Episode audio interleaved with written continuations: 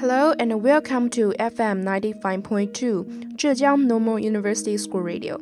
This is English Bridge. I'm Jenny. I'm reaching out tonight with a couple of things to say. But it's not only your fault. I think I'm more to blame. Hey guys, long time no see. It has been a month since the National Day holiday. Did you go anywhere during the holiday? I went to Wuhan, so today I want to share my trip to Wuhan with you. Because of limited budget, I chose green train as the mode of transportation. Now, for those of you who may not know what a green train is, let's take a look. 句就是高速动车组列车的高字汉语拼音声母，代表高速。D 呢就是动车组的动词汉语拼音声母，是动车组。 Z 呢代表特快直达列车，也就是我这次去武汉选择的绿皮火车。Although the price is cheap, but after sitting, I swear, never sit hard seat again. If I have enough money. Although I was prepared for a lot of people at the very beginning, I had no idea that the ground was filled with people from the gate. It was six hour trip with nowhere to put my feet and a sore butt.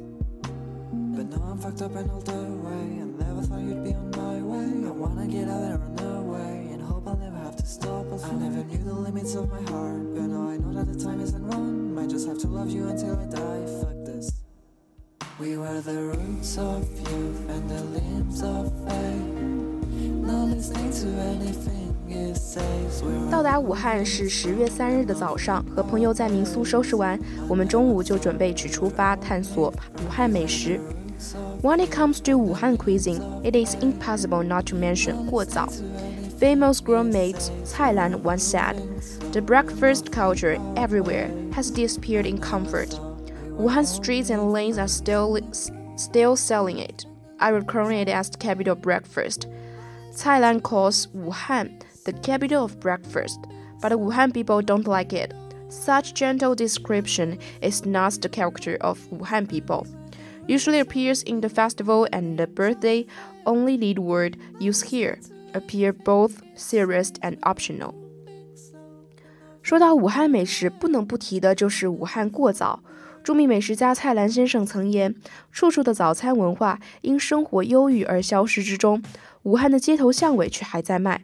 我将之冠上‘早餐之都’的称号。”蔡澜把武汉称为“早餐之都”，武汉人心里并不受用。这样文质彬彬的形容，不是武汉人的性格。平时只出现在节日和生日中的“过”字，用在这里显得既重视又随意。Wuhan people never draw clear lines for 过早's time. The first meal after waking up can all be called 过早. Nothing can stop Wuhan people from owning it. The Han River of the Yangtze River divides the city into three districts: Wuchang, Hanyang, and Hankou.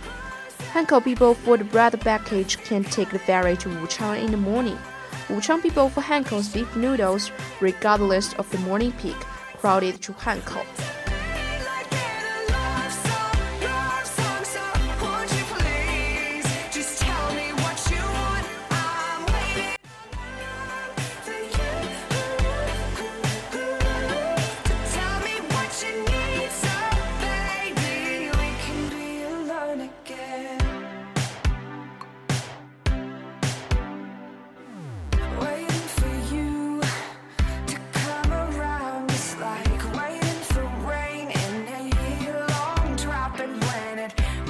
热干面呢是武汉过早的招牌，最出名也最具特色。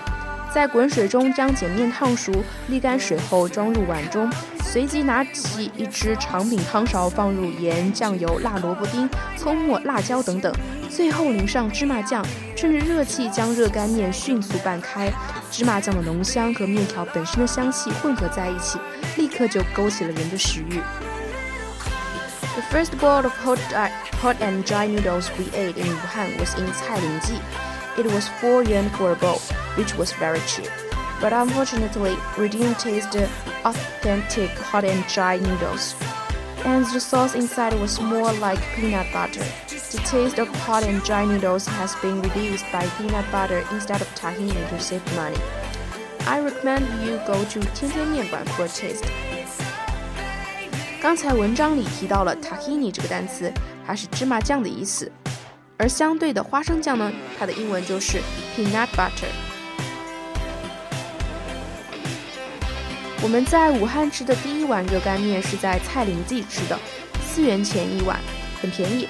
但是现在不少商家为了节约成本，用花生酱替代芝麻酱，热干面的味道因此打了不少折扣。我推荐大家去天天面馆尝尝味道。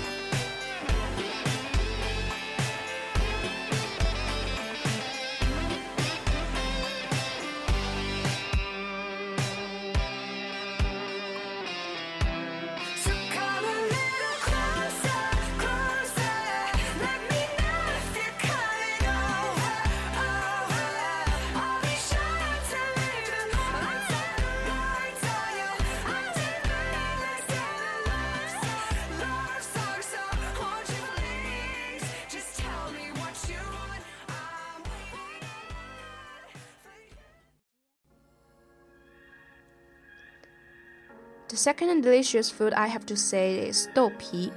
At first glance, you might think of something like qianzhang. When I saw it, I didn't think it had anything to do with beans. Originally, its rice, rice milk raw materials are rice and mung beans. Heat up a big iron pot and pour oil into it. 一大口铁锅烧热后倒油，然后舀米浆入锅，摊成一张薄薄的大圆片，将鸡蛋打碎后摊在米浆片上，抹匀后再翻面，这时候会呈现出油亮的金黄色。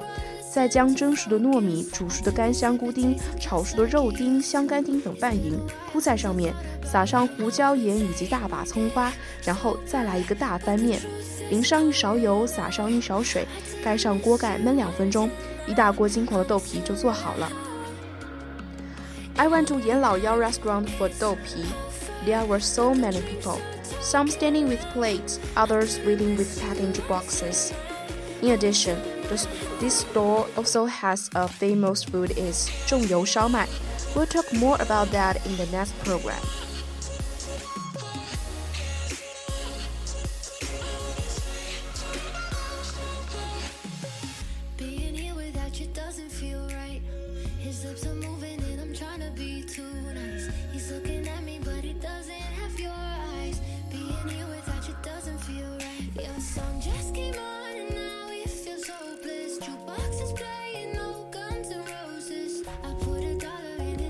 Okay, that's all for today. Next time, in addition to introducing other delicious food in Wuhan, we will also share the pet dogs culture and the fierce bus drivers in Wuhan. Welcome to the next program. Bye.